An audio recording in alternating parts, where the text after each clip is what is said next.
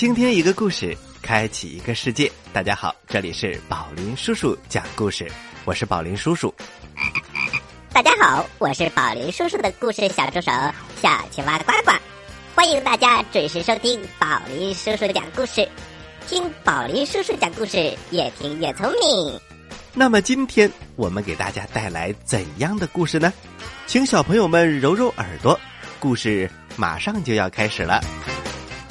吃葡萄不吐葡萄皮，不吃葡萄倒吐葡萄皮。好故事快到我的筐里来！哎呀，故事装的太满了。故事一箩筐，越听越聪明。小马过河。小马和他的妈妈住在大草原上。他们住的地方啊，离小河边比较近。除了妈妈过河给河对岸的村子送粮食的时候，小马总是和妈妈形影不离。他过得非常的快乐，时间过得飞快。有一天呐，妈妈把小马叫到了身边：“孩子，你已经长大了，可以帮助妈妈做事情了。今天呐。”你把这袋粮食送到河对岸的村子里去吧。小马非常的高兴，他答应了。于是他驮着粮食，飞快的来到了小河边。可是河面上没有桥，只能自己趟过去。可是啊，他又不知道河水到底有多深。于是他就在河边呢来来回回溜达，不敢。轻易的过河。这时，他看到不远处有一位吃草的牛伯伯，小马赶紧跑过去。牛伯伯，您知道那边那个河水有多深吗？牛伯伯提起他那高大的身躯，笑着说：“啊，是小马儿啊，那条河不深。”不深，才到我的小腿儿这个位置。小马高兴的跑回到了河边，正准备趟过河，可是他刚迈了一步，忽然听到了一个声音：“小马，你千万别下去，这条河可深了呢。”小马抬头一看呐，原来是美丽的小松鼠。小松鼠翘着尾巴，眼睛睁得大大的，非常认真又非常严肃的接着说：“你可千万别从这儿过河。前两天，我的一个小伙伴一不小心掉到了河里，河水就把他给卷走了。这条河可深着呢。”小马一听啊，没主意了。牛伯伯说：“河水很浅。”小松鼠却说：“河水很深。”这可怎么办呢？没有办法，他只好回去问妈妈。马妈妈很远就看到小马低着脑袋驮着粮食回来了，他心想啊：“我的这个宝贝儿一定是遇到困难了。”他迎了出去。怎么了？为什么回来了？小马哭着把牛伯伯和小松鼠的话告诉给了妈妈。妈妈安慰小马说：“孩子，没关系，咱们一起去看看吧。”小马和妈妈又一次来到了河边。妈妈这回让小马自己去试探一下河水有多深。小马小心的试探着，一步一步趟过了河。哦，他明白了，河水既没有牛伯伯说的那么浅，也没有小松鼠说的那么深，只有自己亲自试过，才知道啊。小马深情的向妈妈望了一眼，他大声的说：“谢谢你了，我的好妈妈。”然后他转头向村子跑去，他今天特别高兴。小朋友们，你知道这是为什么吗？小朋友们，我们在生活当中有的时候会遇到困难。小马过河这个故事告诉我们，做任何事情，只有自己亲自试试，才知道到底是怎么样。有些事情，不管你做多少次的调查，都不如自己亲身体会一下，这样才会明白到底适合不适合自己。如果做一个旁观者，没有亲身经历，不去做，永远不知道其中的奥秘。好啦，这个故事讲完了，接下来我再给大家带来一个有趣的故事。小朋友们，揉揉耳朵，马上接着听故事喽。狐假虎威，在茂密的森林里，老虎是凶猛的野兽，被称为森林之王。它每天呐都要捕捉很多的小动物。当食物。话说有一天呐，大老虎摇头摆尾，在森林当中寻找食物。这时，他碰到了一只狐狸。狐狸一看大老虎，转身就要跑，但是它的速度慢了，老虎一个箭步就把它给扑住了。聪明的狐狸看到自己没有办法逃脱，眼珠一转。想起了一个主意，他一本正经的斥责老虎：“你，你怎么敢吃我？我是上天派下来管理所有野兽的，你要是吃了我，就会违抗上天的命令，你会受到惩罚的。”老虎以前捉到食物啊，那些被捉到的小动物都吓得不敢说话。这一次，狐狸竟然说出这样的话，他愣住了。狐狸一看老虎愣住了，说明啊，这话起了作用。他马上接着说：“你要是不信，嘿嘿，你可以跟在我的后面走一圈看看是不是所有的野兽见到我都赶快逃命。”哎，老虎一听啊。是得试试。他觉得狐狸说的话口气很大，态度也很强硬，心里呀就有几分相信了。他决定跟着狐狸去看看。森林里的大大小小的野兽们，看到狐狸大摇大摆、耀武扬威的走在前面，后面跟着一只张牙舞爪的大老虎。都吓得要命，四处逃窜。老虎看着，他不知道野兽们怕的是自己，以为呀，真是被狐狸的威风给吓跑的呢。他彻底相信了狐狸的话，他怕狐狸怪罪自己，做出什么对自己不利的举动，于是啊，也没打招呼，转身逃走了。小朋友们。这就是狐假虎威的故事。这个故事啊，告诉我们一个道理：一介狡猾奸诈的人，总是喜欢吹牛皮、说谎话，靠欺骗过日子。这种人呢，虽然能够借外力，能够称霸一时，但是啊，他的本质却是虚弱的、不堪一击的。但是啊。宝林叔叔是从故事教育的方向来和大家分享这个故事的。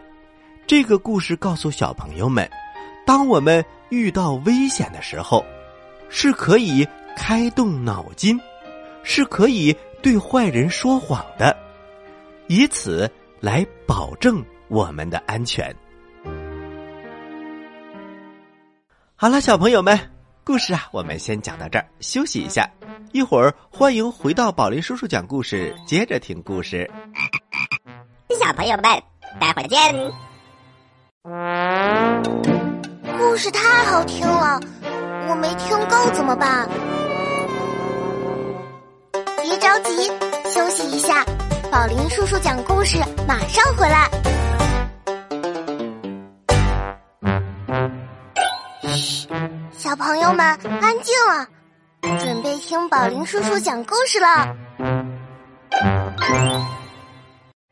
各位大朋友，各位小朋友们，大家好，欢迎回到宝林叔叔讲故事。我们最新的故事专辑《封神榜》已经在喜马拉雅上线了，欢迎小朋友们订阅收听。你只要登录喜马拉雅，搜索《封神榜》，选择宝林叔叔播讲的就可以了。好啦，接下来我们接着来讲故事。田忌赛马。话说齐国有一位大将军，名字叫田忌，很喜欢赛马。有一回呀，他和齐威王约定好要进行一场赛马比赛。他们商量好，把各自的马分为上、中、下三等。比赛的时候，要上等马对上等马。中等马对中等马，下等马对下等马。由于齐宣王啊，他是国王啊，每个等级的马都比田忌的马强得多，所以比赛了几次，田忌总是失败。田忌觉得很没意思，也很尴尬。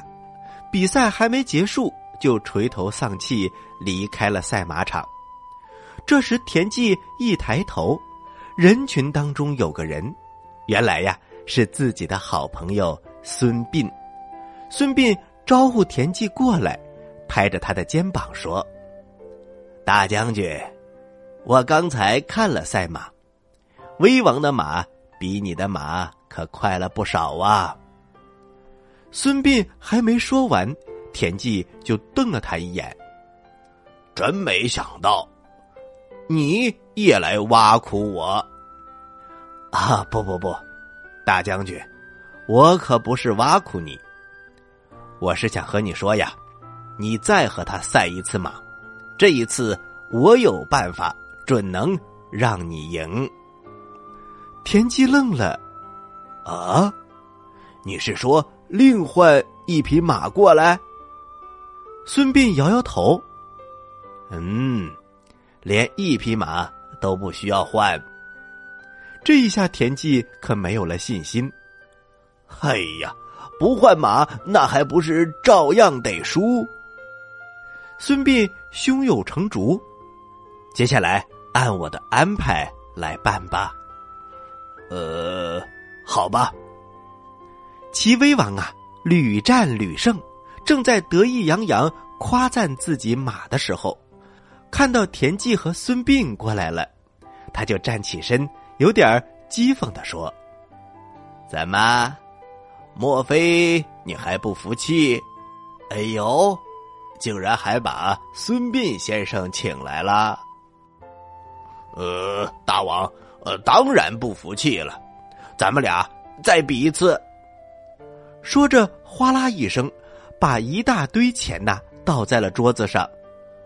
如果我输了，这些钱都是你的。小朋友们，齐威王一看呐，心里暗暗好笑，于是就吩咐手下，把前几次赢来的所有的钱都抬了过来，另外又加了一千两黄金，也放在了桌子上。那我们就开始吧。你要是赢了，前几次赢的钱。都给你。好，铜锣声一响，比赛开始了。孙膑是这样来安排的：他先用下等马对齐威王的上等马。显而易见，第一局他输了。齐威王站起身，哈哈哈哈哈！真想不到，赫赫有名的孙膑先生。竟然想出了这么拙劣的对策。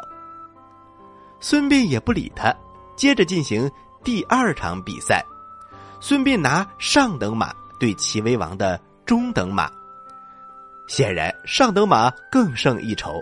这一局田忌胜了，齐威王有点心慌了。到了第三局比赛，孙膑用中等马对齐威王的下等马。又战胜了一局，这一下轮到齐威王目瞪口呆了。小朋友们，田忌赛马的故事告诉我们，凡事要懂得变通，要能够分析出来别人的长处和短处，同时也能明白自己的长处和短处。我们还要善用自己的长处，去对付对手的短处，懂得扬长避短。好了，小朋友们。田忌赛马的故事我们讲完了，接下来我们再来讲一个有趣的故事。小朋友们，马上开始听故事喽！曹冲称象。小朋友们，接下来给大家讲一个小孩子称大象重量的故事。哎呀，这个故事很有意思。这个小孩是谁呢？他的名字叫曹冲。曹冲啊，是三国时期的大官儿，也是非常有名的，叫做曹操。有一次啊，外国使臣送给曹操一头大象，曹操很想知道这头大象的重量，他就叫来手下的官员排成一大排，让他们想办法。把大象称一称，小朋友们，在没有地泵和大型称重装置的古代时期，要想称一个大象，那可难了。大象是陆地上最大的动物，到底怎么称呢？那个时候根本没有那么大的秤，人们也没有那么大的力气把大象抬起来，官员们都围着大象发愁。谁也想不出称大象重量的办法。正在这时，跑出来一个小孩儿他站在所有大人们的面前。我有办法称这个大象的重量。官员们一看呐，原来是曹操的小儿子曹冲，嘴里不说，心里想：哼，大人都想不出办法来，一个五岁的小孩儿。能有什么办法？所以呀，大人们呐，千万不要瞧不起小孩啊！这小小的曹冲就是有办法，他想的办法连大人都想不出来。曹操一看曹冲说有办法，他笑眯眯的问：“哦，冲儿，你有什么办法？快说出来，让大家听听。”父亲，各位大人，我称给你们看，看了之后就明白了。那么曹冲要怎么称象呢？他叫人牵来了大象，跟着他来到河边。曹操啊，和那些官员们都想看看他到底是怎么称大象的，一起跟到了河边。河边正好有一只空着的大船。曹冲说：“你们把大象牵到船上去。”大象上了船，船就被压的呀往下沉了一大截儿。来人呐，在起水面的地方，帮我画上一个记号。遵命。有个士兵在船帮上画了一个横线，记号画好了。曹冲又说：“行了。”把大象牵上来吧。这时，大象牵走了，船空了，大船立刻往上浮起来一截儿。大家看着呀，一会儿把大象牵上船，一会儿又牵下船，心里想：这个小孩子玩什么把戏？接下来，曹冲叫人搬来了石头，装到了大船上。石头一块一块往上搬，大船慢慢的往下沉，眼看就沉到了记号的边上。行了行了，已经和记号对齐了，你们把石头再搬上来吧。大臣们又想：哎，一天的时间都被这孩子给耽误了。但是曹操和几个聪明的谋臣一下子就想明白了。果然，曹冲说：“把这些石头称一下重量，石头的重量就是大象的重量了。”你看看，曹冲多聪明啊！大象装上船，然后石头装上船，那船下沉的位置啊，都到同一个记号上，可见石头和大象是同样的重量。再把这些石块称一称，把所有的石块的重量加起来，得到的总和不就是大象的重量吗？这个时候啊，大臣们都竖起了大拇指。呃，这个办法好，非常的好，而且非常简单。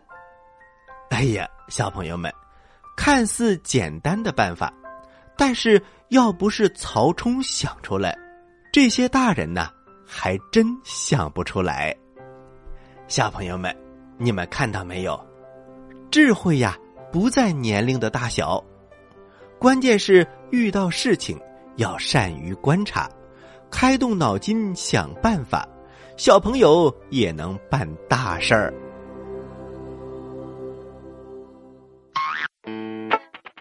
喜欢我们的故事，请关注我们的微信公众平台“宝林叔叔讲故事”，故事多多，互动多多，还能赢礼物哦！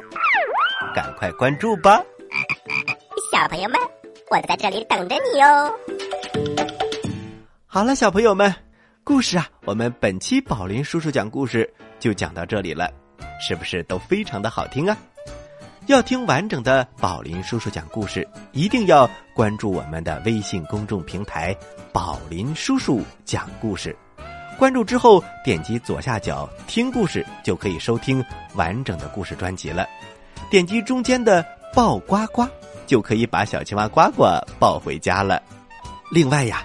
我们的《封神榜》全集已经在喜马拉雅重装上线了，欢迎小朋友们订阅收听。好啦，接下来是呱呱提问题的时间，请小朋友们做好准备。你说为什么我总是这么开心呢？你帅呗，你有钱。都不对，因为我每次听故事都能回答对小青蛙提的问题。嘿嘿嘿嘿嘿，呱呱提问题喽，小朋友们做好准备哟。小朋友们，在小马过河这个故事当中，请问小马过河是去干什么呢？你有几个答案可以选哦，一。去看自己的奶奶。二，他就是想过河玩儿。三，帮妈妈送粮食。好了，知道答案的小朋友，请把你的答案回复到微信公众平台“宝林叔叔讲故事”的首页留言区，回复格式为日期加答案。比如，你回答的是六月一号的问题。请回复零六零一加答案。好了，今天的节目就到这里了。我是宝林叔叔，我是小青蛙呱呱。